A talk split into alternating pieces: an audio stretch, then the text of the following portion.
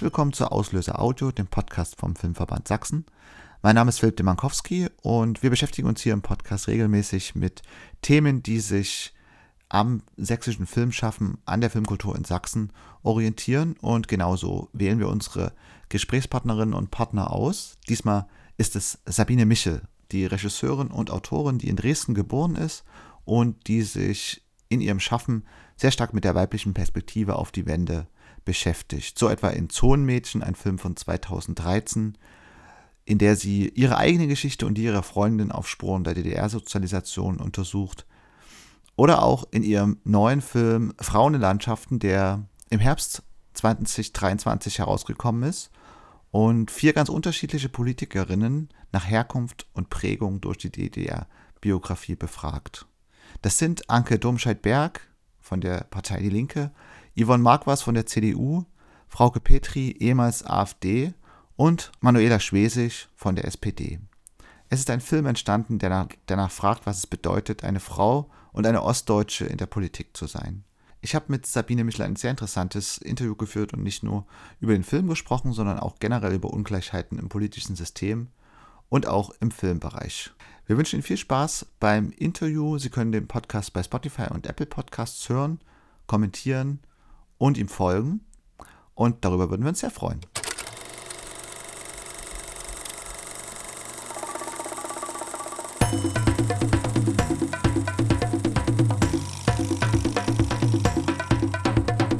Herzlich willkommen beim Podcast Auslöser Audio. Diesmal ist äh, die Regisseurin Sabine Michel bei mir zu Gast und wir reden über ihren Film äh, Frauen in Landschaften, der gerade ähm, erst erschienen ist und ähm, ich wollte zunächst mal fragen, was Sie denn dazu inspiriert hat, den Film Frauen in Landschaften zu drehen. Also können Sie mir ein bisschen was zum Gründungszusammenhang erzählen? Ja, erstmal hallo. Ähm, ähm, äh, also ich habe ja mich in meinen ähm, Filmarbeiten länger schon äh, mit ostdeutschen Prägungen und auch Geschichten von Frauen beschäftigt. Das ist vielleicht ganz interessant zu wissen, äh, wenn man darüber spricht, ja, warum, wie kommt sie denn zu Frauen in Landschaften? Äh, für den Film gab es ähm, eine, einen konkreten Auslöser, aber ähm, wichtig ist, dass ich halt vor zehn Jahren ähm, Zonenmädchen gemacht habe, ein Film, der sagen sich autobiografisch biografisch ähm, eher in den ne, auseinandersetzt mit den Geschichten meiner vier Schulfreundinnen und meiner eigenen. Und seitdem in diesen zehn Jahren sind immer wieder auch Geschichten von Frauen entstanden. Ähm, Frauen in Landschaften, da gab es einen Startpunkt, nämlich ähm, zur Bundestagswahl 2017 ähm, gab es so ein Bild und zwar in der Berliner Runde, diese sogenannte Berliner Runde, in der die Spitzenkandidaten und Kandidatinnen vorgestellt werden im Fernsehen.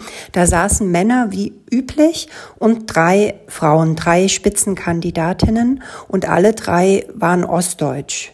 Das fand ich irgendwie interessant. Das war eigentlich so ein Bild, den, was ich nicht aus dem Kopf bekommen habe. Ähm, und dann habe ich angefangen, darüber nachzudenken, was also Frauen in der Generation unter Frau Merkel, also der sogenannten dritten Generation, Frauen, die also noch sozialisiert worden in der DDR mit ihren berufstätigen Müttern ähm, und auch aller Ambivalenz, die damit zusammenhing. Äh, und dann eigentlich eher so eine Erwachsenwerdung äh, nach dem v Mauerfall erfahren haben, die ganze Transformationszeit in ihren Familien erlebt haben. Das fand ich interessant. Wie sind die denn zur Politik gekommen und was bringen die ein? Und dann haben sie sich dazu entschlossen, eben dieses Projekt anzugehen. Gab es da eine Botschaft, die sie zunächst im Kopf hatten und hat sich das vielleicht im Laufe der, der Zeit sogar verändert? Ja, also ich meine, ähm, ich habe auch einen Film gemacht, Wendemanöver heißt der, habe ich mich gefreut für die ARD, ähm, dass ich erzählen durfte, welche Rolle Frauen äh, beim Mauerfall gespielt haben.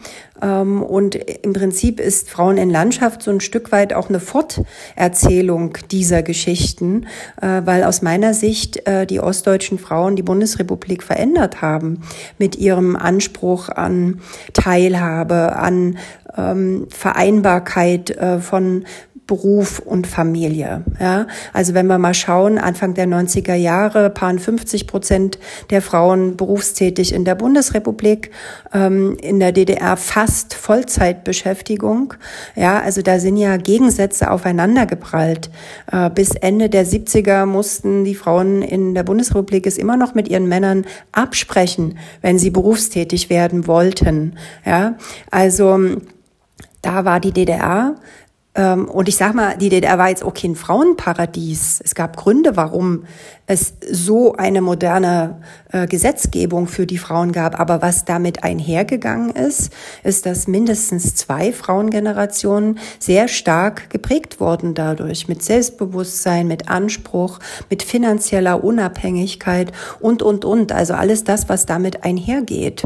Und ähm, das ist etwas, ähm, was ich sozusagen auch in so einer politischen äh, Dimension zeigen wollte. Also was Frauen sozusagen, die mit so einer Sozialisierung in die Politik gehen, dann in der Politik ja aber auch verändern könnten. Ja, und jetzt kommen wir sozusagen zu Frauen in Landschaft, ähm, äh, in Landschaften, weil das ich dort halt zeige, wie, auch wie unterschiedlich das sein kann. Also wie man sozusagen mit einem scheinbar ähnlichen Aufwachsen, aber dann doch auch politisch sich sehr unterschiedlich entwickeln kann. Das fand ich spannend. Ja, äh, so ist es eben auch zu so einem zu diesen vier Frauen gekommen, weil ich zeigen wollte, das heißt aber eben nicht, dass die Entwicklung dann so linear bei allen gleich gelaufen ist, sondern es gab dann trotzdem auch Unterschiede, gerade auch was, sagen wir mal so, ähm, Frauenpolitik anbetrifft. Dort geht es ja ähm, am meisten auseinander. Genau, also das wäre quasi auch ein ein Kriterium, die sie bei der Auswahl der Protagonisten angelegt haben. Also es geht ja im Prinzip ähm, darum, dass sie zeigen wollen, wie unterschiedlich sich trotz dieser gemeinsamen Sozialisation ähm, sich die Frauen entwickelt haben. Das wäre ja die These. War das wirklich einer der wesentlichen Gründe als, als Punkt, den Sie da äh, als wichtig empfunden haben bei der Auswahl? Oder ähm, war es so generell auch eine Frage der politischen Ausgewogenheit, dass man eben sich nicht auf eine äh, politische Färbung konzentriert? Also das ist, ähm, da gibt's verschiedene Antworten. Also erstmal ist wichtig, dass ich äh, keine These hatte.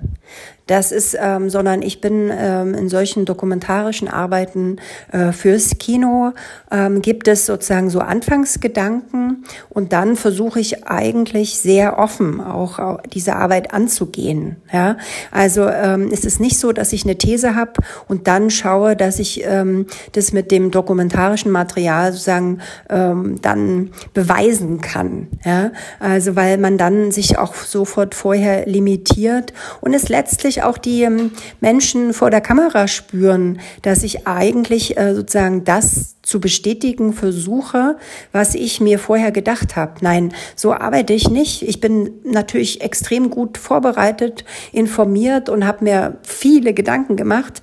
Aber ähm, ich bin immer sehr offen, wenn ich solche Arbeiten äh, angehe. Ja, was dann auch dazu führt, dass ich ähm, ich denke, das ist ein Teil dessen, dass Menschen dann sich irgendwie auch ähm, sozusagen ein Vertrauen schöpfen. Ja, also dass äh, sie es auch ein Stück weit ja in der Hand haben, äh, damit wie sie sind, auch wie sozusagen das Ergebnis des Filmes aussehen wird.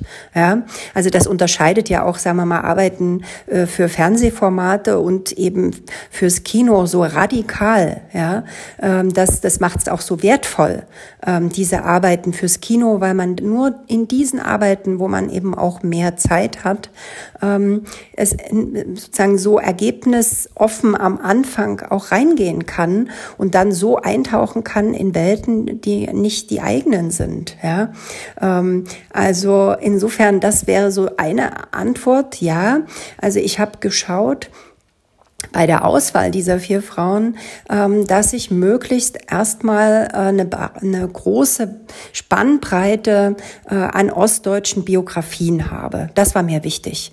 Ja, also dass ich äh, sozusagen dieses Klischee, dem man ja bis 2023 mit Döpfner begegnet ist, der Ossi ist, damit habe ich nie was anfangen können. Ich habe ostdeutsche Biografien immer mit einer großen Vielfalt wahrgenommen. Ja, ähm, und diese Vielfalt sollte sich eben auch in diesen vier Frauen möglichst wiederfinden. Und da habe ich auch in die Elterngeneration geschaut, äh, so dass wir sozusagen, dass da Geschichten sind von Menschen, die mit der Wiedervereinigung ähm, sozusagen berufliche Erfolge, äh, Freiheiten und so weiter, aber natürlich auch äh, die Geschichten von Arbeitslosigkeit, von gefühlter Entwertung äh, in der Elterngeneration und so weiter. Also all das ähm, sollte sich wiederfinden in diesen vier ausgewählten Familien.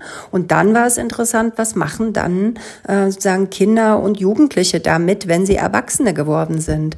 Ähm, es ist ja oft so auch noch, ähm, dass man heute immer mal wieder so auch trifft auf Aussagen, ja, die haben ja nur ein paar Jahre in der DDR gelebt, das hat doch mit denen gar nichts mehr zu tun. Nein, natürlich hat es ganz viel mit ihnen zu tun, weil sie in den 90er Jahren ja in ihren Familien äh, groß geworden sind und all das miterlebt haben. Also sind sie natürlich auch stark geprägt von diesen Erfahrungen, auch in den 90er Jahren und natürlich Ende DDR.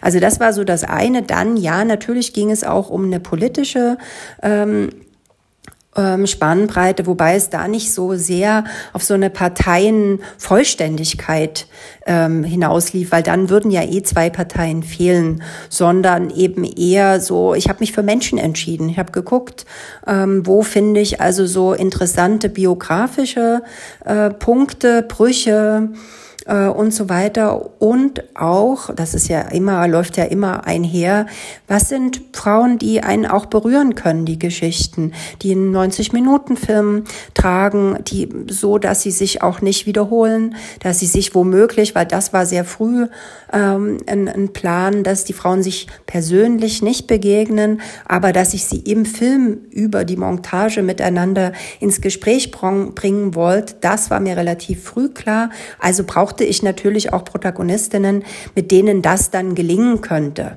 Ja, also insofern äh, spielten da verschiedene Faktoren eine Rolle bei der Auswahl der Frauen. Und ich habe auch relativ lange gebraucht, bis ich mich dann wirklich für diese vier entschieden habe. Habe viele getroffen, durfte viele kennenlernen. Äh, es war auch richtig schwer, sich dann zu entscheiden. Ähm, aber ja, war ein langer Prozess. Wenn Sie sagen, Sie haben sich für die vier Frauen als Menschen interessiert, was waren denn dann ausschlaggebende Charaktereigenschaften, die Sie jeweils mitgebracht haben, damit Sie sich für sie interessieren? Das hatte ich ja gerade schon skizziert, dass es darum geht, dass sie in ihren Familien interessante äh, Geschichten, Brüche auch, ähm, dass man die findet, ähm, die ich, wo ich weiß, dass sozusagen sehr viele auch einer ostdeutschen Gesellschaft, interessant aber auch für eine westdeutsche Gesellschaft, ähm, sozusagen, dass die dann Dinge womöglich erfahren, die sie entweder selber äh, erlebt haben oder die sie bis heute unter Umständen auch über 30 Jahre nach der Wiedervereinigung, die ja jetzt nicht wirklich Konsens sind, ähm, auch an Wissen, ja, zum Beispiel in einer westdeutschen Gesellschaft. Ähm, also das war ein Ausschlag und dann, ja, also ich meine, ich bin Autorin, ich habe das sehr, sehr persönlich entschieden, ob ich finde, dass diese vier Frauen mit ihren Geschichten auch berühren können, dass sie einen auch auf aufregen können, ja, ähm, dass sie in der Lage sind, Geschichten zu erzählen, dass man dran bleibt, ja. Also äh, das sind dann sehr persönlich künstlerische Entscheidungen gewesen. Also Herkunft und familiäre Sozialisation sind schon auch der Hauptausschlag ähm, für die unterschiedliche politische Gewichtung äh, in den Überzeugungen der Protagonisten. Ja, kann man, ähm, denke ich, schon sagen. Hm? Jetzt haben Sie schon eben mit vier sehr unterschiedlichen Politikerinnen-Persönlichkeiten gesprochen. War von Anfang an klar, ähm, wer mitmacht, auch für die anderen äh, Protagonistinnen, oder mussten Sie Überzeugungsarbeit leisten? Waren alle davon überzeugt, ähm, in einem Film ähm, gemeinsam mit den anderen auftauchen zu können? Ja, ich habe das natürlich von Anfang an transparent gehalten. Das ist ja ganz wichtig. Ist ja eine Vertrauensfrage. Ich kann ja nicht erst im Nachhinein sagen, ach übrigens, ähm, die und die sind auch noch im Film drin. Nein, natürlich habe ich das transparent gehalten. Und ich sage mal so, letztlich musste ich keine Überzeugungsarbeit leisten, ja, weil äh, wenn ich eben einen Film über ostdeutsche Politikerinnen machen möchte, dann äh, muss ich natürlich zumindest in meinem Verständnis, in alle Richtungen schauen. Dann kann ich nicht im Vorhinein äh, eben politische Richtungen, mit denen ich jetzt womöglich persönlich gar nichts anfangen kann, ähm, kann die kann ich nicht ausklammern. Ja? Also mit denen muss ich mich beschäftigen. Ich bin ähm, großer, äh, also sozusagen sehr überzeugt davon, dass es äh, möglich sein muss, im Diskurs zu bleiben. Möglichst mit allen, solange es auf so einem sage ich mal, in so einem rechtsstaatlichen Rahmen abläuft. Solange das gegeben ist, ähm, denke ich, dass es für eine Gesellschaft und auch in der Kunst wichtig ist, dass wir äh, uns äh, in alle Richtungen umschauen. Jetzt haben wir schon viel über die Unterschiede äh, gesprochen. Gab es auch Gemeinsamkeiten, die Sie überrascht haben bei Ihren Protagonistinnen? Naja, das Aufwachsen hat schon sehr viele ähnliche Züge auch bei den Vieren, ja. Insofern war das dann schon auch für mich nochmal so Überraschung, überraschend, mit welcher Vehemenz zum Beispiel Frau Petri eben äh, auch gegen eine Frauenquote ist oder wie sehr sie ähm, diese Fragen von Teilhabe und Möglichkeiten von Teilhabe von Frauen, zum Beispiel in der Politik, wie, wie sehr sie das doch so ins Private schiebt und sagt eben, ähm, das muss man, äh, muss jeder, jede Frau mit ihrem Ehemann klären. Das ist sicher ein Teil des Ganzen, ja, dass man das zuallererst in der Familie klären muss. Äh, das sagt äh, Anke Domscheit-Berg an einer Stelle, finde ich sehr eindrücklich, ähm, dass das natürlich das Erste ist, dass man ähm, möglichst, bevor man eine Familie zusammen gründet, äh, darüber spricht, ähm, wie das aussehen kann, ja, was Menschen eben in der Familie voneinander erwarten. Ähm, so, aber natürlich aus meinem Verständnis heraus braucht es dann eben auch eine Gesellschaft, die diese Möglichkeiten dann äh, und diese Räume auch von Möglichkeiten schafft.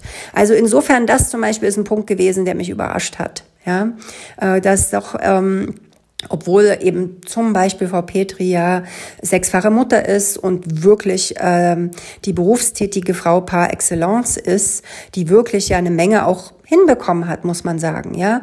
Also ihren Doktor, eine, ein Unternehmen. Sie hat sogar von Herrn Gauck das Bundesverdienstkreuz bekommen, äh, damals als Unternehmerin. Ähm, also da ist ja eine Menge auch gelungen und trotzdem ähm, hat sie ähm, halt so eine Haltung, ja, was Frauenpolitik anbetrifft. Also das fand ich überraschend, ja.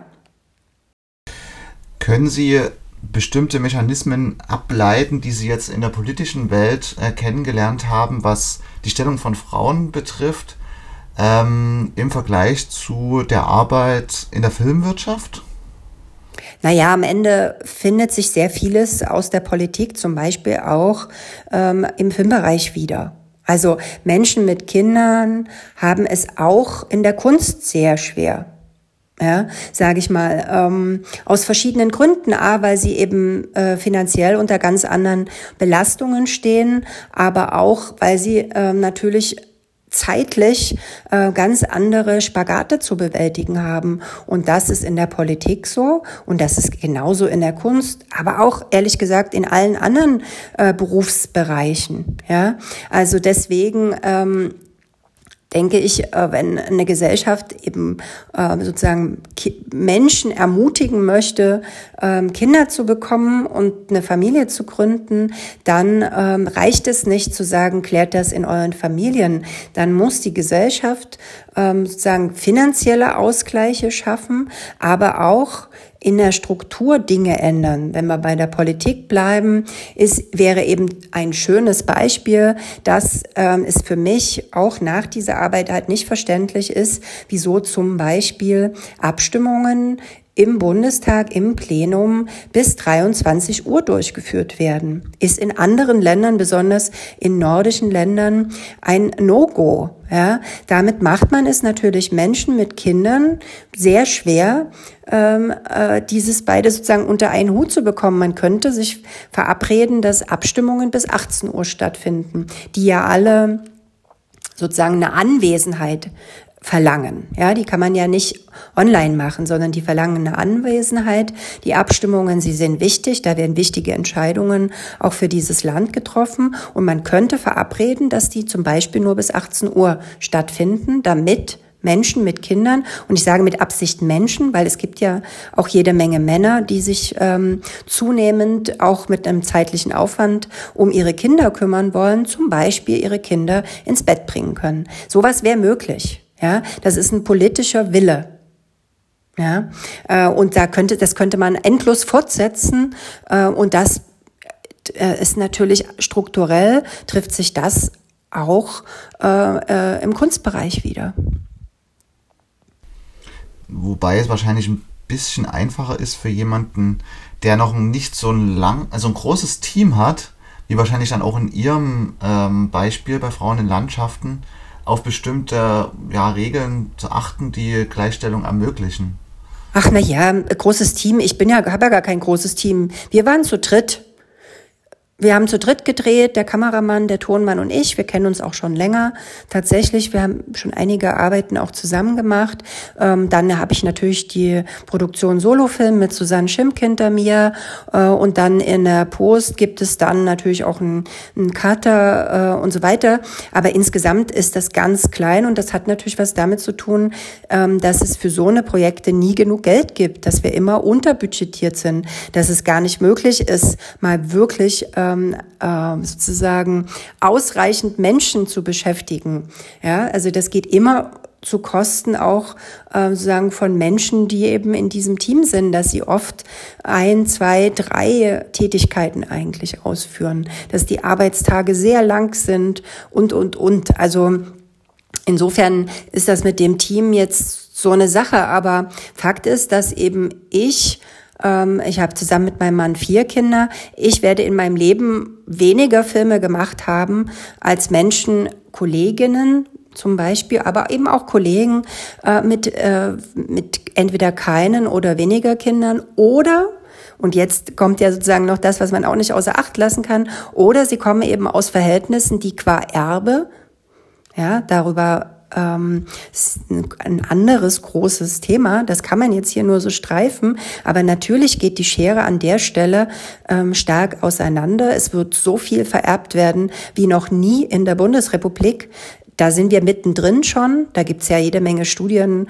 äh, und auch Bücher nebenbei bemerkt, ähm, die das äh, auseinandergedrüselt haben, äh, dass eben wir mittendrin sind in wirklich großen Vererbungen. Und ich meine, klar, wer finanziell gut gestellt ist, äh, der schafft dann auch ähm, natürlich, sagen wir mal, Kinderbetreuung und so weiter für sich anders zu organisieren als jemand, wie zum Beispiel ähm, es halt sehr oft eher ostdeutsche Familien sind, die das aus ihrer Familie heraus ähm, stemmen müssen. Ja, also es ist ähm, ein komplexes Thema, sag ich mal. Ja, das lässt sich nicht so leicht auf den einen oder anderen Grund bringen, sondern da spielen halt ein paar Faktoren eine Rolle.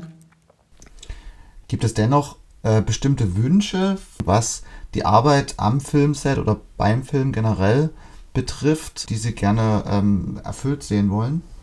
Naja, also ich meine, pro Quote Regie, pro Quote Film, die haben sich ja jetzt schon einige Jahre gegründet ähm, die regelmäßig ähm, immer wieder auch durchzählen äh, und äh, ihre Ergebnisse veröffentlichen, dass wir also immer noch ähm, deutlich weniger Regisseurinnen, Autorinnen haben, ähm, bis hoch auch zu diesen hochbudgetierten Filmen. Ähm, das ist ein Aspekt, dass Frauen im Filmbereich auch immer noch weniger verdienen als Männern. Das ist ein Fakt. Ja, äh, und dann sind da halt bei so Fragen wo ich als, jetzt sagen wir mal, Autorin auch nicht keine sozusagen Vorschläge auf Tasche habe, äh, aber insgesamt ähm, wäre es halt schon schön. Also jedes Mal, wenn ich Kinder bekommen habe, habe ich eigentlich nach der Elternzeit auch ein Stückchen wie von vorne angefangen, ja, weil eben, sagen wir mal, die Kunst, der Kunstbereich auch erfordert, dass du eigentlich permanent äh, am Ball bist, dass du permanent im Kontakt bist.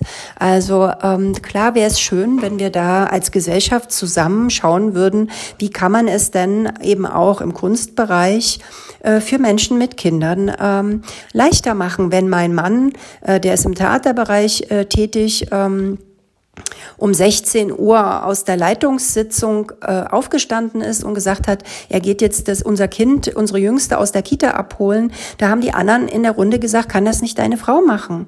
Und dann hat er gesagt, nee, meine Frau dreht gerade. Ja, also ich will mal sagen, das ist wirklich ein großes gesellschaftliches Thema nach wie vor.